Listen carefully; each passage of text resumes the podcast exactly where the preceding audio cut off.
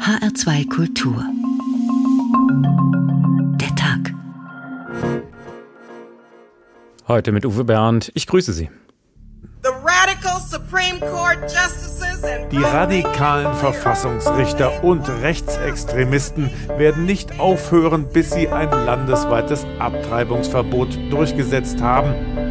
Ich hatte zweimal Auseinandersetzungen durch Lebensschützerinnen, die in unsere Beratungsstelle eingedrungen sind, die ich schwer bewegen konnte, wieder mich zu verlassen. Die Streichung von 219a, und ja, das ist richtig, ist nur der erste Schritt, den wir gehen müssen. Schwangerschaftsabbrüche, die auf den Wunsch der Schwangeren durchgeführt werden, müssen endlich entkriminalisiert werden. Praktisch haben wir jetzt ein absolutes Abtreibungsverbot.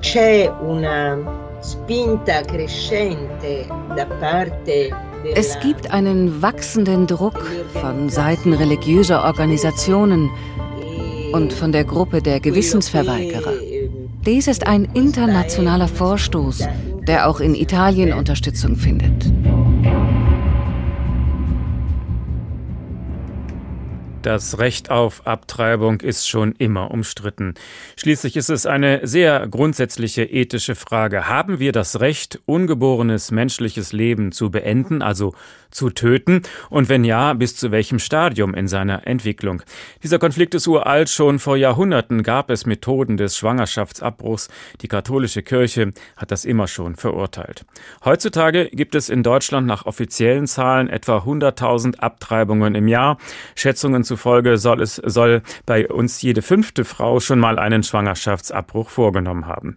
Streng juristisch hat sie damit dann eine Straftat begangen, denn legal sind die Abtreibungen auch in Deutschland nicht, aber sie bleibt straffrei unter bestimmten Bedingungen. So gesehen haben die USA im Moment sogar ein liberaleres Gesetz als wir, aber das könnte sich nun bald ändern, nämlich wenn das oberste Gericht tatsächlich so urteilen sollte, wie der Entwurf zeigt, der an die Öffentlichkeit durchgestochen wurde. Seitdem ist nun die Aufregung groß, nicht nur in den USA.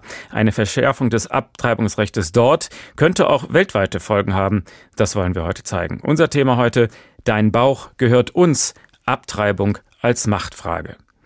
Beginnen wir also in den USA. In Washington ist die Stimmung seit ein paar Wochen wieder ziemlich aufgeheizt. Claudia Sarah hat sich mal unter die Demonstranten gemischt.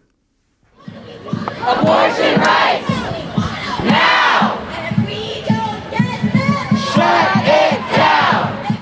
Ohrenbetäubender Lärm vor dem Supreme Court in Washington. Hunderte Demonstranten haben sich versammelt, um gegen das drohende Aus des fast 50 Jahre alten Rechts auf Abtreibung zu protestieren. Es sind vor allem Amerikanerinnen, die Schilder hochhalten, auf denen steht Not your womb, not your choice, nicht eure Gebärmutter, nicht eure Entscheidung. Die Stimmung ist aufgeheizt. Die meisten Frauen sind gekommen, um ihrer Wut Ausdruck zu verleihen, so wie Jenny aus Maryland, eine sportliche Mit-50erin mit Baseballkappe. I just feel like unless, unless all women have the right to choose and control over their own body. Wenn nicht alle Frauen über ihren Körper selbst entscheiden dürfen, wird es nie soziale Gerechtigkeit geben. Als ältere Frau ist es meine Pflicht, hier an der Seite meiner jüngeren Schwestern zu stehen und meiner Stimme Gehör zu verschaffen. Der Ärger der Frauen richtet sich gegen den Supreme Court. Ein vorläufiger Urteilsentwurf will das Grundsatzurteil Roe v. Wade von 1973 abschaffen. Ein vergleichsweise liberales Urteil, das Amerikanerinnen bis etwa zur 24. Woche die freie Entscheidung über einen Schwangerschaftsabbruch garantiert. Nun, fast 50 Jahre später, kämpfen Frauen wieder für dieses Recht auf Abtreibung, ein Rückschritt ins Mittelalter. Noch bis in die 60er Jahre hinein waren Schwangerschaftsabbrüche in den USA illegal. Bis vier Bundesstaaten, Alaska, Hawaii, New York und Washington zwischen 1967 und 1973 anfingen, ihr Abtreibungsverbot zu lockern. Frauen haben gelitten, Ärzte mussten ins Gefängnis, Sozialarbeiter haben vom Leid der Familien berichtet, die nicht in der Lage waren, die Zahl ihrer Schwangerschaften unter Kontrolle zu bekommen. Das führte zu unglücklichen, dysfunktionalen Familien und ungewollten Kindern. Der Boden war bereitet für den 22. Januar 1973, der Tag, an dem der Supreme Court eine Sammelklage verhandelte und entschied, dass staatliche Gesetze, die Abtreibungen verbieten, gegen die Verfassung der Vereinigten Staaten verstießen. Die Entscheidung obliege den Frauen und ihren Ärzten und nicht der Regierung, meldeten die Fernsehnachrichten damals. Das Grundsatzurteil machte unter dem Namen Roe v. Wade Geschichte. Jane Roe ist ein Pseudonym.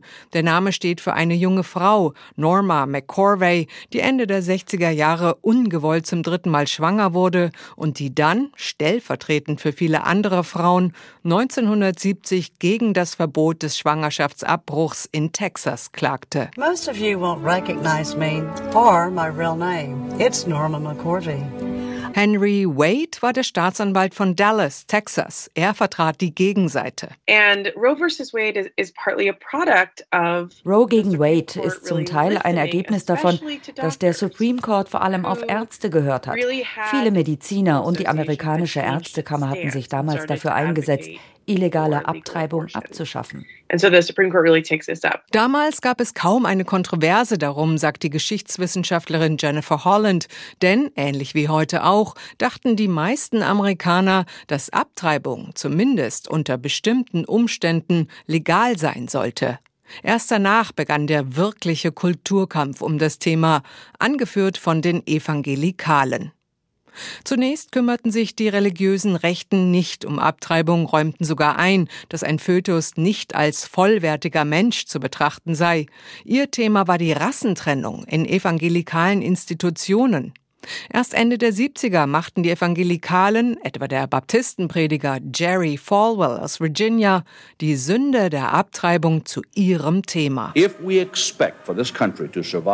Wenn wir wollen, dass dieses Land überlebt, wenn wir weiterhin eine gesunde Nation und eine führende Nation sein wollen, müssen wir uns bemühen, das Land wieder zur moralischen Vernunft zurückzuführen. Das erklärte Ziel der fundamentalen Christen war, Reversing Roe, also das Urteil zum Abtreibungsrecht wieder aufzuheben. Und diesem Schritt sind Sie jetzt möglicherweise auch schon sehr nahe gekommen. Noch aber gilt dieses Grundsatzurteil aus dem Jahr 1973. Was das nun für Frauen bedeutet, die in einem Schwangerschaftskonflikt sind, das kann uns unsere Washington-Korrespondentin Julia Kastein erläutern. Wie frei ist denn heute in den USA eine Frau in ihrer Entscheidung, ob sie ihr Kind austragen möchte oder nicht? Naja, noch gilt ja im Prinzip dieses Grundsatzurteil von 1973 und das erlaubt eben Abtreibungen bis äh, zur 24. Schwangerschaftswoche Woche, beziehungsweise bis zu dem Zeitpunkt, so war es im Gesetz festgeschrieben, an dem das Kind auch außerhalb des Mutterleibes ähm, lebensfähig ist. Es ist also ein sehr liberales Abtreibungsrecht, äh, ähm, das äh, auch viel weitergeht als beispielsweise unseres in Deutschland oder in den meisten anderen europäischen Ländern.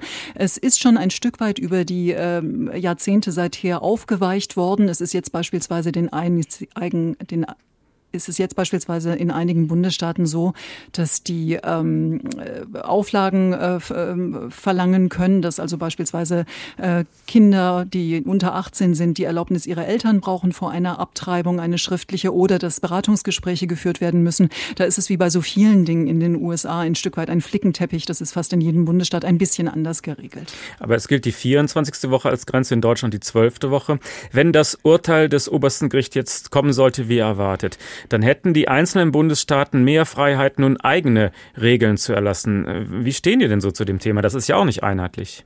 Nein, das wird auch wieder auf einen äh, Flickenteppich hinauslaufen. Aber viele, vor allem eben republikanisch regierte Bundesstaaten, haben sich seit Jahren auf genau diesen Punkt vorbereitet und schon die Gesetze erlassen, mit denen Abtreibungen in ihren Bundesstaaten entweder komplett verboten werden oder wahnsinnig eingeschränkt werden. Das ist die Hälfte der äh, 13 Bund äh, Bundesstaaten haben entsprechende Gesetze schon und rund die Hälfte hat vor, ähm, tatsächlich die Abtreibungsregeln zu verschärfen. In Oklahoma beispielsweise, da sollen dann ähm, Abtreibungen schon ab dem Zeitpunkt Zeitpunkt der Befruchtung verboten werden und Ausnahmen eben nur geben für Frauen, die Opfer einer Vergewaltigung beispielsweise geworden sind oder wenn äh, die Schwangerschaft ihr Leben bedroht. Also das ist das eine, äh, die eine Seite des Spektrums und auf der anderen Seite hat man dann eben Bundesstaaten wie New York und Kalifornien mit sehr liberaler ähm, Abtreibungsregelung, die äh, im Prinzip Roe v. Wade spiegelt und äh, das, die werden dabei bleiben und vielleicht sogar noch eher ähm, dabei helfen, Frauen, die in anderen Bundesstaaten leben, äh, dort in Kalifornien oder New York oder in anderen liberalen Bundesstaaten zu einer Abtreibung zu helfen, wenn sie die möchten. Welche Folgen hätte das erstmal für betroffene Frauen, zum Beispiel in Oklahoma oder in Texas?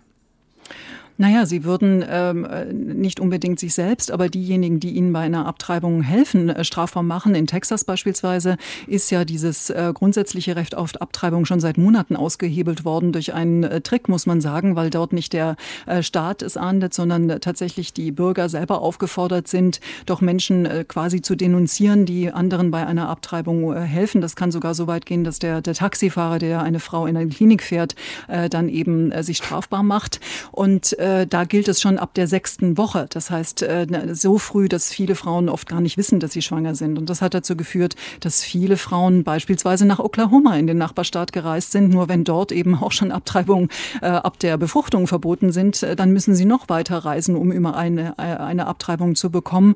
Und äh, viele haben gar nicht die Möglichkeiten dazu. In den USA ist es auch anders als in Deutschland, wer überhaupt abtreiben lässt. Das sind nämlich in der Regel nicht die jungen Frauen, sondern das sind oder und ihr Erstgebärenden, beziehungsweise welche, die dann eben das Kind nicht bekommen, sondern es sind Frauen, die schon Kinder haben und äh, unter äh, sozial schwierigen äh, Verhältnissen leben und sich einfach ein weiteres Kind nicht leisten können.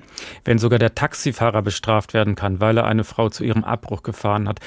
Ja, was bedeutet das dann erst für die Ärzte? Ist doch die Bereitschaft, so etwas durchzuführen, dann gesunken? Ja, natürlich. Es gibt in einigen äh, Bundesstaaten schon gar keine oder nur noch eine einzige Abtreibungsklinik, Mississippi beispielsweise. Und äh, die wird ständig belagert von Abtreibungsgegnern. Also das ist schon für viele Abtreibungsgegner ein sehr schwieriges Klima. Aber das nicht erst äh, jetzt aktuell, sondern das ist ja wirklich ein weiteres Thema im amerikanischen Kulturkampf schon seit vielen Jahrzehnten. Und da ging es auch, ich sage das jetzt mal so drastisch, schon viel brutaler zu. Denn da wurden ja auch Ärzte, die Abtreibungen durchgeführt haben, umgebracht, Attentate auf die verübt gibt. Das haben wir jetzt eine ganze Weile Gott sei Dank nicht gehabt. Aber äh, auf jeden Fall ist das ein Thema, das wirklich diese Gesellschaft äh, stark umtreibt und spaltet. Also das hätte zur Folge, dass Arbeits, äh, abtreibungswillige Frauen, die sich das leisten können, in einen anderen Bundesstaat reisen müssten. Haben sich denn die Kliniken in anderen Staaten bereits darauf eingestellt? Ja, da, punktuell tun sie das schon, sich darauf vorzubereiten. Ähm, allerdings ist es natürlich äh, schwierig und geht nicht von einem Tag auf den anderen. Das heißt, für die Frauen, die jetzt schon in dieser Unsicherheit leben, das äh, Thema äh, schwelt ja eben schon sehr lange, für die ist es jetzt schon enorm schwierig. Es gibt auch äh, Bemühungen von einigen Hilfsorganisationen, die Reisekosten zu übernehmen und die Kosten für den medizinischen Eingriff und so weiter. Aber das alles sind natürlich nur Wundpflaster, sage ich mal. Das löst natürlich das Problem nicht allgemein und für, schon gar nicht für jede Frau. Julia Kastein, live aus Washington. Vielen Dank. Und literarisch wollen wir heute eine Frau begleiten, die selbst diesen Konflikt der ungewollten Schwangerschaft einmal durchlebt hat.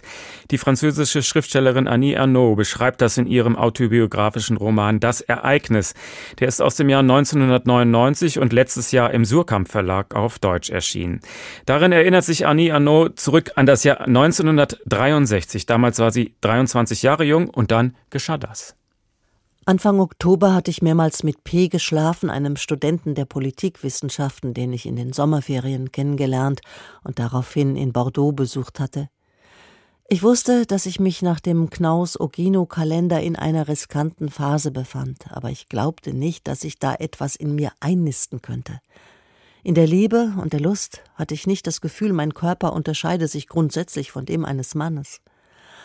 Alle Bilder meines Aufenthalts in Bordeaux, das Zimmer am Cour Pasteur mit dem ständigen Autolärm, das schmale Bett, die Terrasse des Café Montaigne, das Kino, in dem wir uns einen Historienfilm Der Raub der Sabinerinnen ansahen, bedeuteten nur noch eins. Ich war dort gewesen, ohne zu wissen, dass ich gerade schwanger wurde.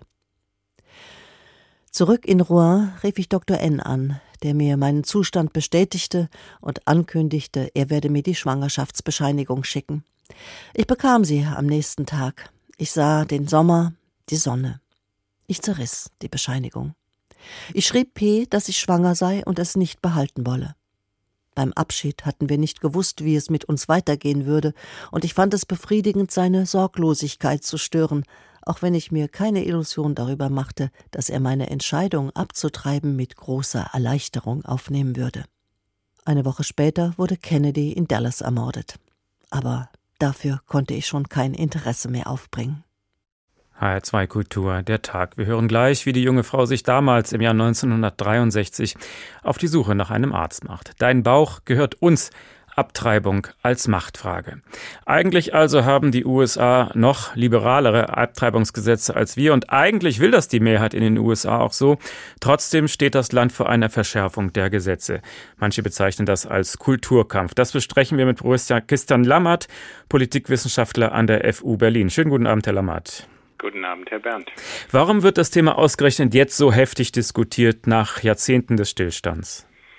Na, es ist eine erfolgreiche Mobilisierung über Jahre hinweg der christlichen Fundamentalisten, der Evangelikalen. Äh, eine Folge ist auch die Wahl Trumps ins äh, Oval Office und der musste, um diese äh, Gruppe auch für sich gewinnen zu können, versprechen, dass er alles tut, um eine Pro-Life-Politik, also eine Politik gegen Abtreibung durchzusetzen. Und er hat dies sehr erfolgreich gemacht, indem er drei sehr konservative Richter an den Supreme Court berufen hat.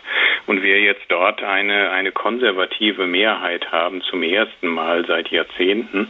Ähm, und das hat dann letztendlich dazu geführt, dass wir jetzt eventuell diese Entscheidung des obersten Verfassungsgerichts sehen werden.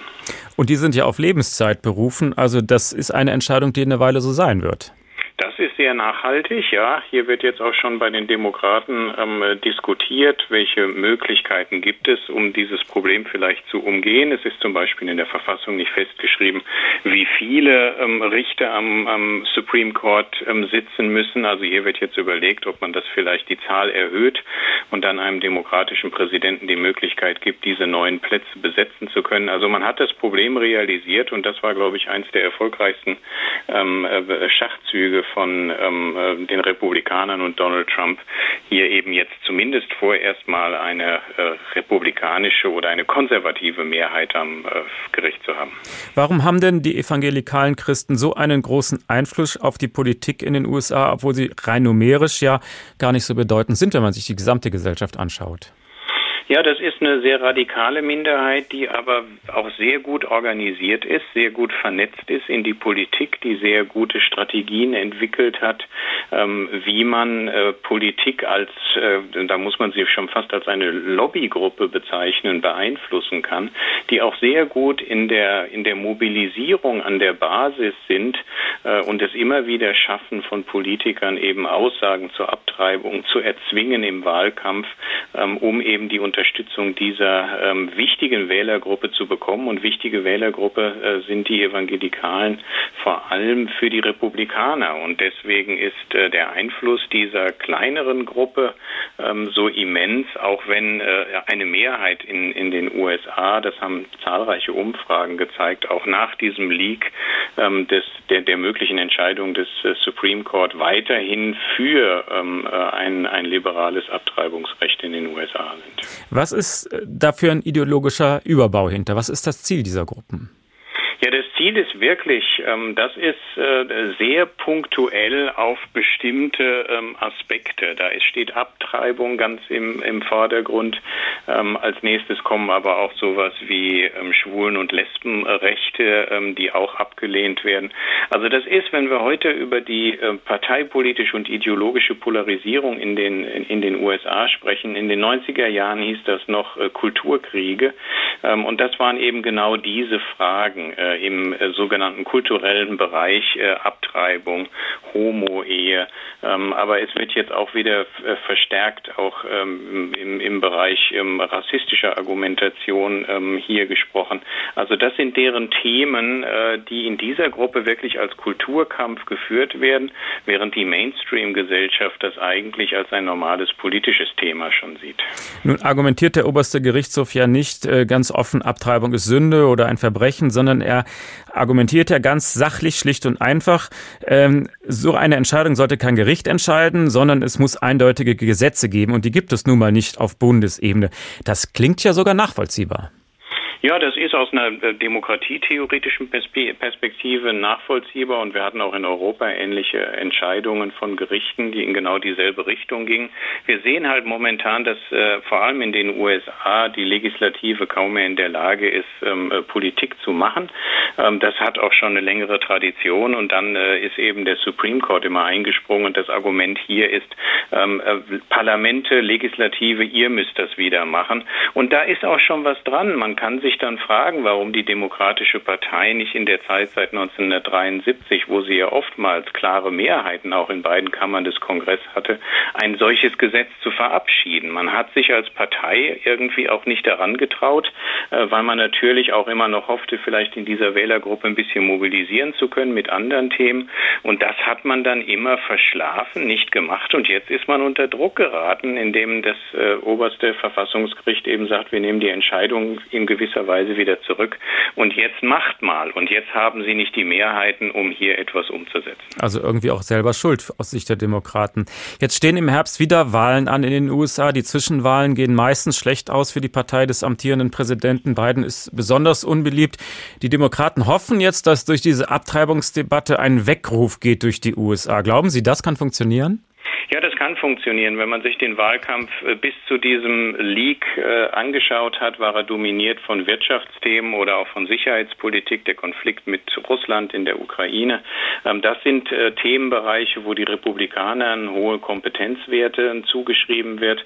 Ähm, und das könnte jetzt den, den, die Debatte, den Wahlkampf nochmal verschieben. Wir haben das auch gleich in Reaktionen gesehen. Die Demokraten reden über Abtreibung, während die Republikaner eher um Vertrauen und das, äh, das Leaken von Informationen sprechen. Also hier realisieren beide Parteien, dass das die Dynamik des Wahlkampfs nochmal ähm, verändern kann. Ob es dann noch reicht, dass die Demokraten ihre Mehrheit äh, im, in den beiden Kammern halten können, das ist äh, eher unwahrscheinlich.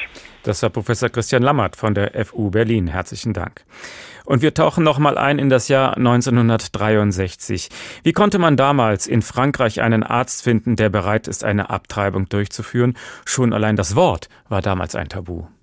Wie die meisten Arztpraxen in den 60er Jahren war auch die des Allgemeinmediziners auf dem Boulevard de l'Isère in der Nähe des Place Beauvoisin wie ein bürgerliches Wohnzimmer eingerichtet mit Teppichen, einem verglasten Bücherschrank, einem antiken Schreibtisch unmöglich zu sagen, warum ich mich für dieses bessere Viertel entschieden hatte, in dem der rechte Abgeordnete André Marie wohnte.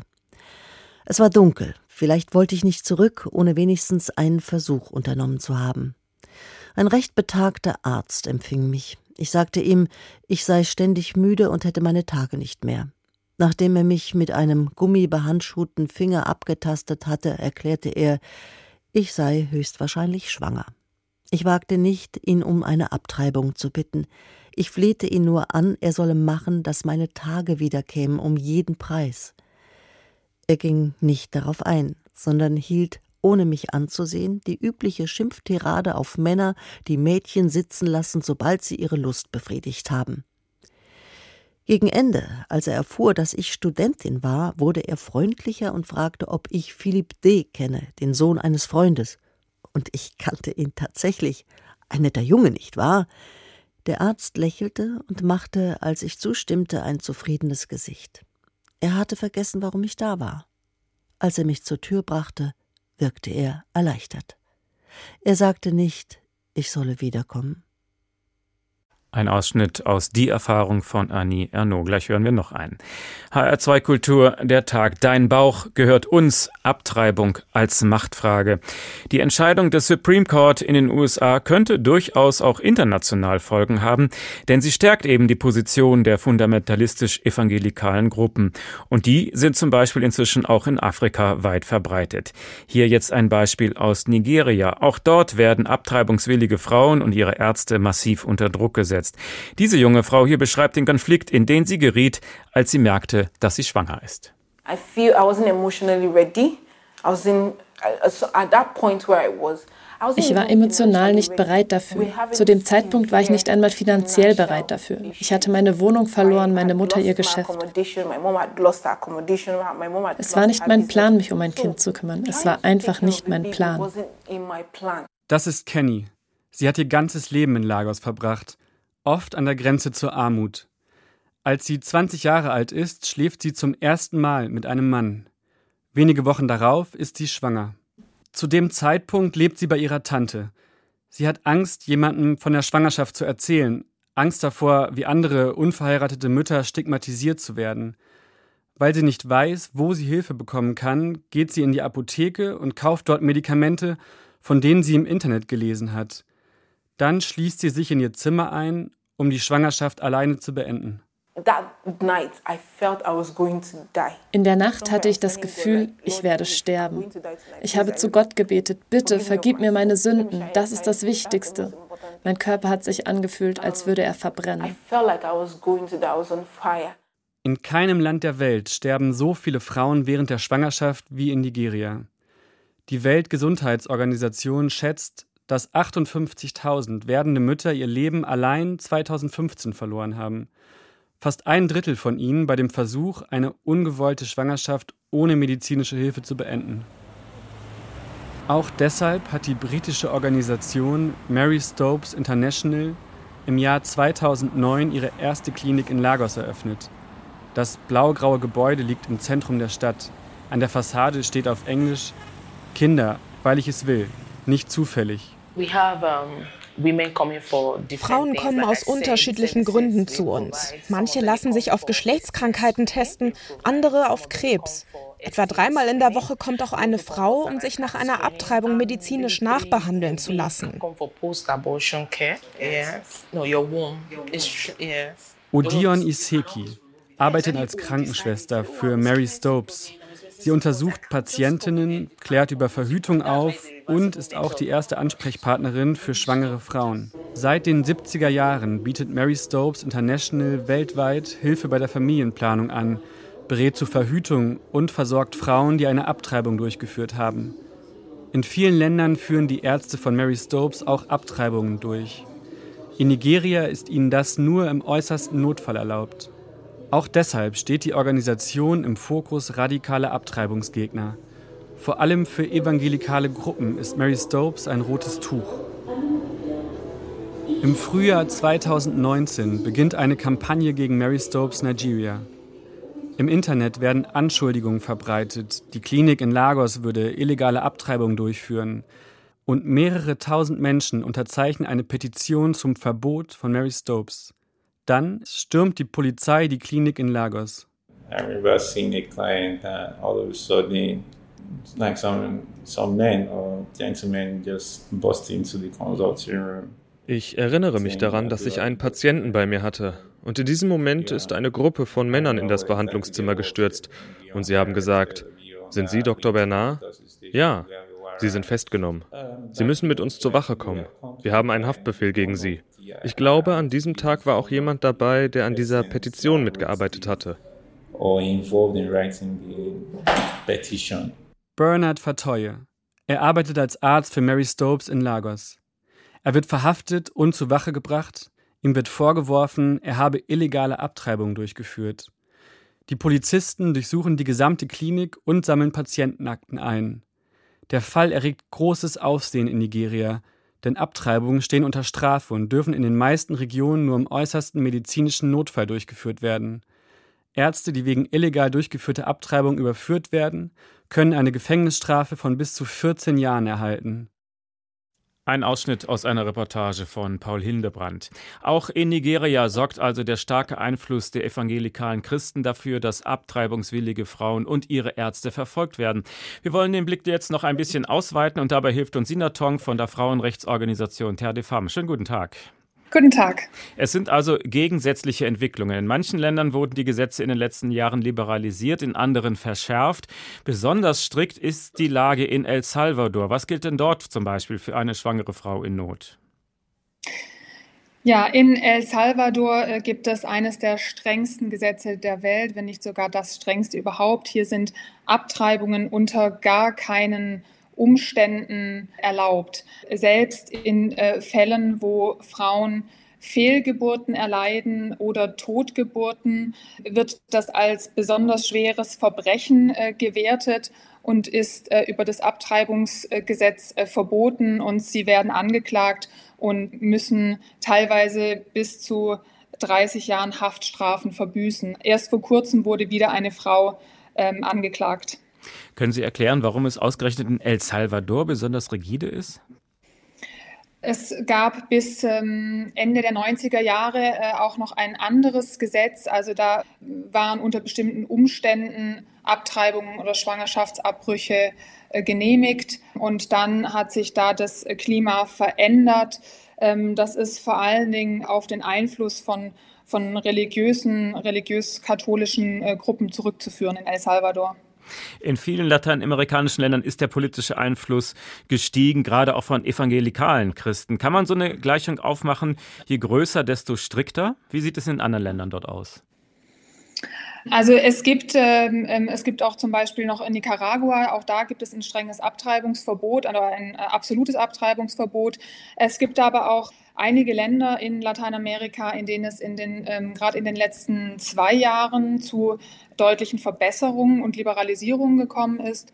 Unter anderem äh, in Argentinien, da gilt seit 2020 ein neues Gesetz. Jetzt gerade ganz aktuell, im Februar äh, 22 wurde in Kolumbien ein äh, liberales Gesetz erlassen. Dort, dort sind Schwangerschaftsabbrüche jetzt bis zur 24. Woche möglich. Polen wiederum ist zum Beispiel nicht evangelikal geprägt, sondern katholisch. Macht das eigentlich bei diesem Thema einen Unterschied? Also äh, ich denke, es ist all, im Allgemeinen zu sagen, dass da, wo religiöse Gruppen Einfluss auf die Politik haben, also sehr konservativ, streng religiös geprägte Gruppen Einfluss haben auf die Politik, da ähm, ist es um das körperliche Selbstbestimmungsrecht von Frauen nicht gut bestellt. Aber Irland ist ja auch sehr katholisch geprägt und dort kam es wieder zu Liberalisierungen. Also es ist eine sehr gegenläufige Entwicklung. Woran lag das in Irland? Ja, also auch in Irland, aber auch in Lateinamerika sind die äh, Erfolge auch der ähm, Frauenbewegung ähm, zu verdanken, die dort erstarkt sind und dann auch Erfolge verzeichnen konnten. In Irland ist es zum Beispiel so, dass es da auch einen schweren Fall gegeben hat. Also man muss dann äh, an, an, sich immer die Länder äh, direkt anschauen. In Irland ist zum Beispiel auch eine Frau gestorben nach einer Blutvergiftung, bevor es diese Legalisierung gab. Und, und aufgrund dessen hat sich dann äh, die, die Frauenbewegung dort für stark gemacht. Das Ergebnis war dann eben, dass es zu einer Legalisierung gekommen ist. Wenn wir jetzt diesen internationalen Vergleich uns ansehen und da Deutschland einsortieren wollten, wo würden Sie uns da hin tun? Ja, Deutschland hat auch ein sehr restriktives äh, Gesetz. Grundsätzlich ist es so, dass in Deutschland der Schwangerschaftsabbruch im Strafgesetzbuch geregelt wird, und zwar im Paragraph 218. Den haben wir jetzt auch schon seit äh, mehr als 151 Jahren. Und es ist unter bestimmten Bedingungen straffrei, aber grundsätzlich illegal. Also es ist ein sehr restriktives Gesetz. Äh, das ist auch verbunden mit einer Beratungspflicht. Ohne vorherige Beratung kann kein Schwangerschaftsabbruch vorgenommen werden. Und zwischen Beratung und Abbruch müssen dann auch noch drei Tage Wartezeit liegen. Nun soll ja der uralte Paragraph 218 nicht abgeschafft werden bei uns, aber der darunterstehende 219a, also das sogenannte Werbeverbot für Abtreibungsärzte. Was würde sich Ihrer Meinung nach dadurch für die betroffenen Frauen ändern? Frauen könnten sich dann äh, einfach ungehindert informieren. Der Paragraph 219a, der besagt bislang, also auch da gab es ja äh, im Jahr 2019 eine kleine Reform.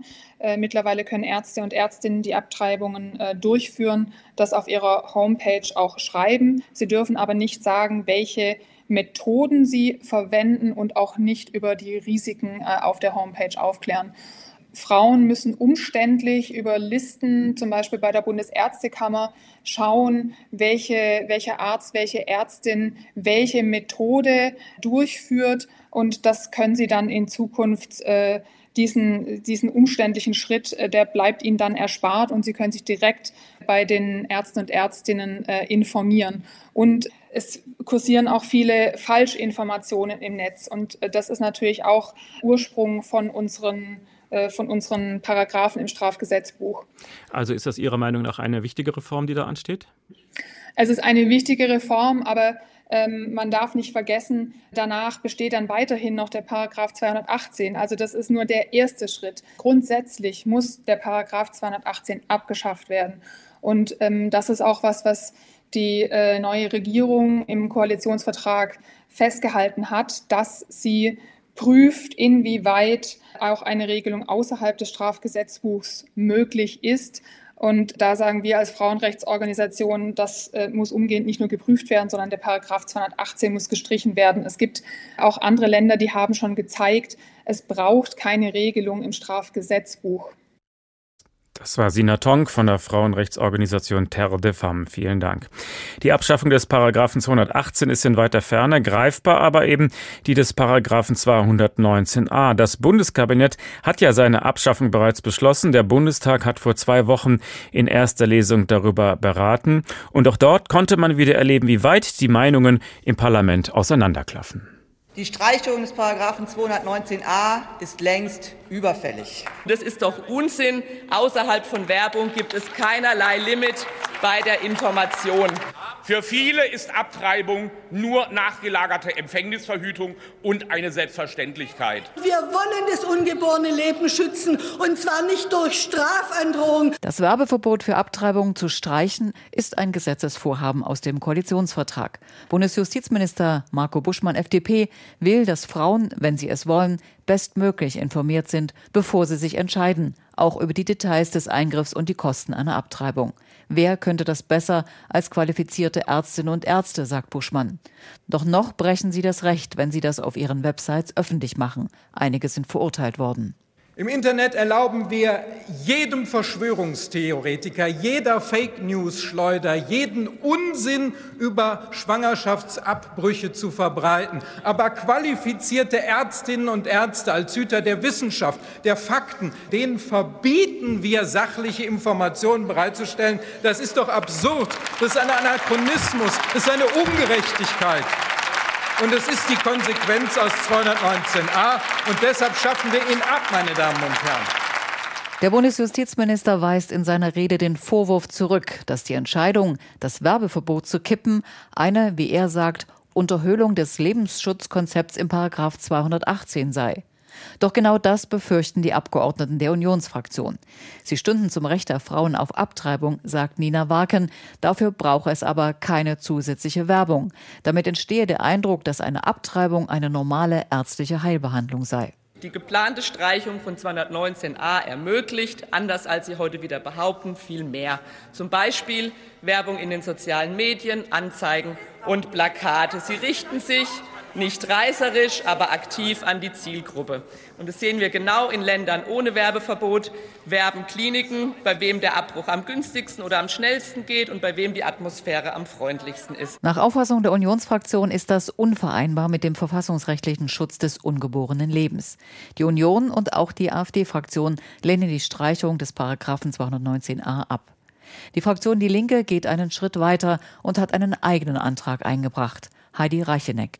Die Streichung von 219a, und ja, das ist richtig, ist nur der erste Schritt, den wir gehen müssen. Schwangerschaftsabbrüche, die auf den Wunsch der Schwangeren durchgeführt werden, müssen endlich entkriminalisiert werden. Auch das EU-Parlament und die Weltgesundheitsorganisation fordern exakt das. Deswegen muss auch Paragraph 218 endlich weg. Dafür zeigt sich auch Bundesfamilienministerin Lisa Paus von den Grünen in der Debatte offen. Demnächst soll eine Kommission dafür eingesetzt werden. Die Anträge zur Abschaffung von 219a werden jetzt weiter in den zuständigen Ausschüssen des Bundestags diskutiert. Und wenn es so läuft, wie die Regierung es will, dann soll die entscheidende Abstimmung noch vor der Sommerpause des Parlaments stattfinden. Angela Tesch aus Berlin. Wir hören noch mal rein in das Ereignis von Annie Ernaux. Einen Arzt zu finden, der eine Abtreibung vornehmen könnte, das war im Jahr 1963 eine wirkliche Schwierigkeit. Nach meinem gescheiterten Versuch rief ich Dr. N an. Ich sagte, ich wolle es nicht behalten und hätte mich selbst verletzt. Das stimmte zwar nicht, aber er sollte wissen, dass ich zu allem bereit war. Er antwortete, ich solle sofort in seine Praxis kommen. Ich dachte, er würde mir helfen. Er bat mich wortlos und mit ernstem Gesicht herein. Nach der Untersuchung verkündete er, es sei alles in Ordnung. Ich begann zu weinen. Er saß an seinem Schreibtisch mit hängenden Schultern, mit gesenktem Blick. Er wirkte betroffen. Ich nahm an, er ringe mit sich und würde doch noch nachgeben. Er hob den Kopf. Ich will nicht wissen, wo Sie hingehen, aber Sie werden eine Woche vorher und eine Woche danach Penicillin nehmen. Ich stelle Ihnen ein Rezept aus. Beim Verlassen der Arztpraxis warf ich mir vor, meine letzte Chance vertan zu haben. Es war mir nicht gelungen, das Spiel, das für die Umgehung des Gesetzes nötig war, bis zum Ende zu spielen. Es hätte mehr Tränen gebraucht, mehr Flehen, eine bessere Darstellung meiner authentischen Verzweiflung, dann wäre er meinem Wunsch nach einer Abtreibung nachgekommen. Das dachte ich lange. Vielleicht lag ich falsch. Das weiß nur er. Immerhin wollte er mich davor bewahren, an einer Blutvergiftung zu sterben. Weder er noch ich hatten das Wort Abtreibung in den Mund genommen. Es war etwas, was keinen Platz in der Sprache hatte. HR2 Kultur, der Tag. Dein Bauch gehört uns, Abtreibung als Machtfrage. Die Sprachlosigkeit bei dieser heiklen Frage ist typisch für die frühen 60er Jahre. Das war auch in Deutschland damals nicht anders als in Frankreich. Das änderte sich erst mit der Studentenbewegung. Wobei die Kritik an dem geltenden Recht, die ist schon viel älter, vor allem an der verlogenen Doppelmoral in dieser Debatte. Bettina Pohlmann beginnt ihren historischen Rückblick in den 20er Jahren. 1929 bringt der Arzt und Schriftsteller Friedrich Wolf das Stück Zyankali auf die Bühne und macht die Doppelbödigkeit des Paragraphen deutlich. Frauen, die sich einen Abbruch finanziell nicht leisten können, werden von den Ärzten abgewiesen, während Ärzte bei gut situierten Frauen ein Lungenleiden oder ähnlich schwere Krankheit attestieren, sodass ein Abbruch gesetzlich erlaubt ist. In den wilden Zwanzigern rufen die Frauen der KPD den Slogan Dein Körper gehört dir ins Leben. Er bleibt jedoch ungehört. Eine Schwangere, welche ihre Frucht vorsätzlich abtreibt oder im Mutterleib tötet, wird mit Zuchthaus bis zu fünf Jahren bestraft. 1871 erblickt der Paragraph 218 im Strafgesetzbuch des Deutschen Reichs das Licht der Welt. Das Kaiserreich braucht Soldaten. Vor dem Ersten Weltkrieg kommen jährlich an die 2000 Personen wegen Abtreibung ins Zuchthaus. 1933 wird Gebären zur nationalen Pflicht erhoben. Kinderreiche Familien von Adolf Hitler mit dem Orden belohnt. Weil sie dann, und das ist nun meine Überzeugung, unserem Volk natürlich am allermeisten nützen. Gertrud Scholz-Kling, Leiterin der SS-Frauenschaft, appelliert immer wieder an die Frauen, Familien zu gründen. Eins müssen wir auch wieder viel mehr freilegen in unserem Volk, besonders in den Frauen dieses Volks, den gesunden Mutterinstinkt. Ich kann euch dieses Gefühl nicht besser klar machen, meine Mütter, als wie ihr es selber aus vielen Nächten kennt. Viele Frauen sehen als letzten Ausweg den Selbstmord oder praktizieren oft mit tödlichem Ausgang, im Badezimmer den Abbruch, mit Hilfe von Bleiasche, Seifenlaugen und Wasser, in dem rostige Nägel gelegen haben oder indem sie versuchen, mit Stricknadeln die Gebärmutter zu öffnen. 1943 wird das Abtreibungsgesetz noch einmal verschärft. Engelmacherinnen werden öffentlich hingerichtet.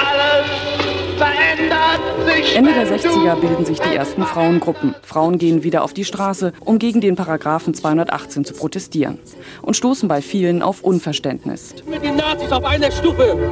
Hier wird, hier wird getötet. Sie töten. Haben Sie Kinder? Ich habe zwei Kinder. Ich habe sechs und deshalb stehe ich hier. Im Juni 1971 dann der Skandal, initiiert von Alice Schwarzer. 374 Frauen aus jeder Schicht und jeden Alters bekennen in der Zeitschrift Stern öffentlich, ich habe abgetrieben. Die Kirchenvertreter sind entsetzt und stellen sich vehement hinter den Paragraphen 218. Daraufhin treten Tausende von Frauen aus der Kirche aus. Wir Frauen aus dem Frankfurter Frauenzentrum haben äh, zum massenhaften Kirchenaustritt aufgefordert, weil beide Kirchen eine gemeinsame Erklärung abgegeben haben, wo sie sich gegen die Abschaffung des Paragraph 218 ausgesprochen haben. Um abzutreiben, organisieren Frauen jetzt Busfahrten in die Niederlande und immer wieder Demonstrationen.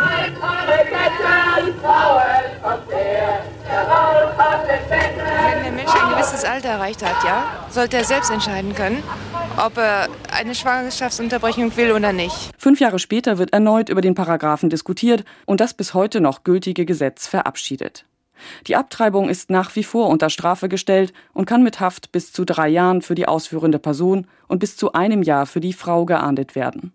Es gelten die eingeschränkte Fristen und die Indikationsregelung. Das heißt, eine Frau, die abtreibt, macht sich nicht strafbar, sofern sie sich mindestens drei Tage vor dem Abbruch von einer anerkannten Stelle hat beraten lassen und sich soziale Gründe für die Notwendigkeit des Abbruchs bescheinigen lässt. Und sofern seit der Empfängnis nicht mehr als zwölf Wochen vergangen sind. Parteien wie die CDU, CSU und die Kirchen stellen sich gegen diese Gesetzesregelung. Der Vorsitzende der katholischen deutschen Bischofskonferenz, Julius Kardinal Döpfer. Wir sind einfach der Meinung, menschliches Leben auch vor der Geburt hat von Anfang an ein Recht darauf, durch das Strafrecht geschützt zu werden. Obwohl das Gesetz die Beratung vorschreibt, obwohl die Frau verschiedene Gründe für eine Abtreibung angeben muss, obwohl so viel über den Paragraphen diskutiert wurde, entscheiden letztendlich weder das Gesetz noch die Politiker noch die Kirchenvertreter über diesen Schritt, sondern die Frau ganz allein. Also auch bei uns ist die Abtreibung nicht legal, aber sie bleibt eben straffrei, wenn die Frau einen offiziellen Beratungsschein vorlegen kann. Irgendwie auch typisch deutsch diese Lösung, oder? Wir wollen das Thema abschließend bewerten mit Dr. Isabel Heinemann. Sie ist Professorin für neueste Geschichte an der Westfälischen Wilhelms-Universität in Münster. Schönen guten Abend. Guten Abend. Wir haben also gehört, der Paragraph 218 stammt schon aus dem Jahr 1871 und 50 Jahre ist jetzt dieses legendäre Titelbild im Stern schon her. Ich habe abgetrieben. Was hat sich seitdem getan? Sehen Sie mehr Fortschritt oder mehr Rückschritt in dieser Debatte? Tendenziell mehr Fortschritt. Man muss sagen, es ist ja immerhin mittlerweile möglich, dass Frauen legal abtreiben können, aber Sie sagten es gerade, ist es äh, Abtreibung immer noch strafbewehrt. Äh, es gibt die Pflichtberatung und der 218 ist immer noch in Kraft. Das ist sozusagen eine, wenn Sie so wollen, gemischte Geschichte. Gleichzeitig gibt es eben aber auch Frauengesundheitszentren, Frauenhäuser seit den äh, späten 70er bzw. 80er Jahren. Ähm, es gibt eine breitere Zugänglichkeit von Beratung. Es gibt Verhütungsmittel etc. verfügbar. Aber äh, gleichzeitig äh, sehen wir auch, dass der Bereich von Reproduktion, Verhütung und Care-Arbeit bleibt Frauensache. Eine Pille für den Mann gibt es bis heute nicht. Immerhin ist in Deutschland ja die Zahl der registrierten Schwangerschaftsabbrüche auch in den letzten 20 Jahren nochmal deutlich gesunken. Also sehen Sie daran vielleicht auch, dass sich die Rahmenbedingungen auch für junge Eltern verbessert haben oder woran liegt das? Gewisserweise ja. Es hat sich aber auch, glaube ich, Aufklärung und äh, niederschwellige Zu Zugänglichkeit eben von Verhütungsmitteln verbessert, auch vielleicht die Pille danach und überhaupt Beratungsangebote. Aber gleichzeitig sehen wir in den letzten Jahren ja auch eine ähm, ja, familienzugewandtere Kultur. Das hilft bestimmt. Andererseits, eine ungewollte Schwangerschaft wird nicht durch staatliche Politiken zu einer gewollten. Also ich glaube, es wird immer Frauen geben, die sich gegen ihre Schwangerschaft entscheiden müssen oder wollen. Und das sollten sie aus gutem Grund auch in rechtsgeschütztem und sicheren Rahmen tun können. Wobei zu einer Schwangerschaft ja immer zwei gehören, bekanntlicherweise. Würden Sie sagen, das Verantwortungsbewusstsein der Väter ist gestiegen? Das Verantwortungsbewusstsein mag äh, auch früher schon da gewesen sein. Was aber geändert hat, sind die Rahmenbedingungen. Das sollten wir aber auch nicht vergessen, dass das noch eine relativ junge Entwicklung ist, dass mit staatlichem Geld und auf staatliche Initiative und nicht zuletzt auch aus wirtschaftlichen Gründen hier ähm, äh, die Bereitschaft gefördert wird, dass Väter sich mehr äh, in die Kindererziehung einbringen, eben Elternzeitmonate, Vätermonate nehmen können oder auch gegenüber dem Arbeitgeber eine befristete ähm, Rücktritt von der von der Karriere Teilzeitbeschäftigung zugunsten von Kinderbetreuung ähm, geltend machen können. Das ist ein Umdenken, aber äh, an, an der Wurzel des Umdenkens waren ökonomische Gründe, dass man Frauen wieder mehr in äh, Lohnarbeit haben möchte und auf diese Arbeitsreserve äh, zugreifen möchte. Auf der anderen Seite muss man schon sagen, das ist natürlich gesamtgesellschaftlich betrachtet eine sehr positive Entwicklung und wir sehen eben auch, dass das Konzept der Hausfrauenehe ähm, in den äh, späten 70er Jahren schon von der Familienrechtsreform abgeräumt worden ist.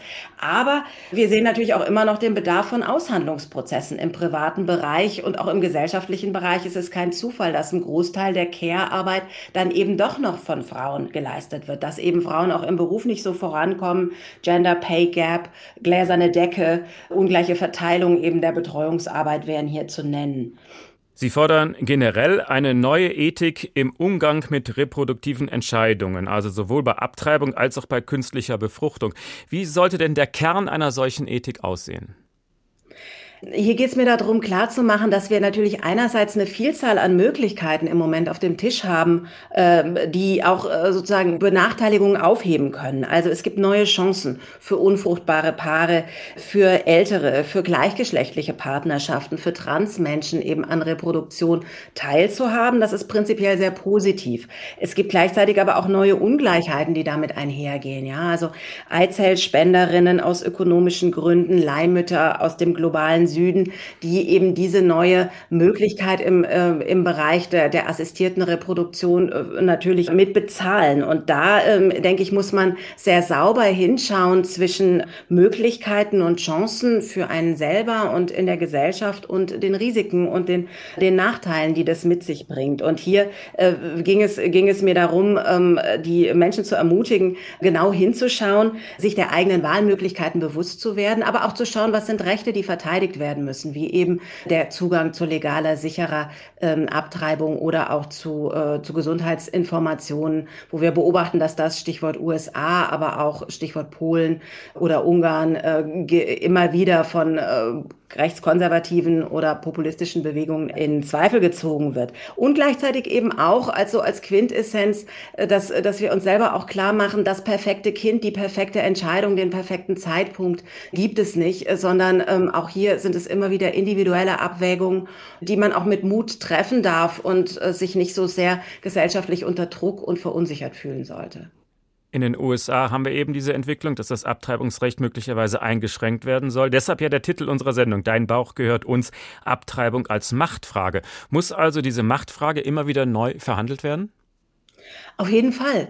Also Abtreibungsfragen sind Machtfragen. Es geht immer um Frauenrechte und um Selbstbestimmung und natürlich auch um das Monopol des Staates und die Deutungsansprüche von Religion und Moral. Also was darf der Staat? Darf der Staat die Verfügung äh, der Frau über ihren Bauch, über ihre Reproduktionsorgane ähm, regeln? Äh, wo beginnt der Schutz des ungeborenen Lebens und was hat, hat man aus, aus moralischer Warte dazu zu sagen? Deswegen ähm, ist es ja so spannend, sich mit Abtreibungskämpfen zu beschäftigen beschäftigen, weil hier haben die unterschiedlichen Frauenbewegungen immer angesetzt. Und da kann man äh, sagen, in Deutschland schauen wir auf mehr als 100 Jahre Kampf für eine legale und sichere Abtreibung. Und das gilt für, für die meisten ähm, westeuropäischen Länder und auch die USA gleichermaßen. Deswegen ist dieses Roe versus Wade Urteil, das da im Moment zur Debatte steht und im Ende Juni äh, befunden wird, so entscheidend, weil das eine Initialzündung war für den Teil der, der, der Staaten, der nicht sozialistischen Staaten Staaten, die hatten schon ein äh, früher legal, legal geregeltes Abtreibungsrecht, aber aus anderen Gründen, Arbeitsmarktpartizipation der Frauen und nicht Freiheit. Hier ging es um Freiheit und Frauenrechte und deswegen ist das so wesentlich. Aber das ist nicht selbstverständlich. Das wird immer angegriffen werden und muss immer verteidigt werden. Und schauen Sie auf die Position der religiösen Fundamentalisten und der Republikaner in den USA, äh, der äh, Peace-Partei in Polen oder der AfD in Deutschland. Also wir sehen, hier bleibt eine Aufgabe, aufzustehen für äh, Frauenrechte, die eben hier an dieser Stelle, Beispiel Abtreibung, aufs engste mit reproduktiven Rechten verkoppelt sind. Das war Professor Isabel Heinemann von der Universität Münster. Vielen Dank.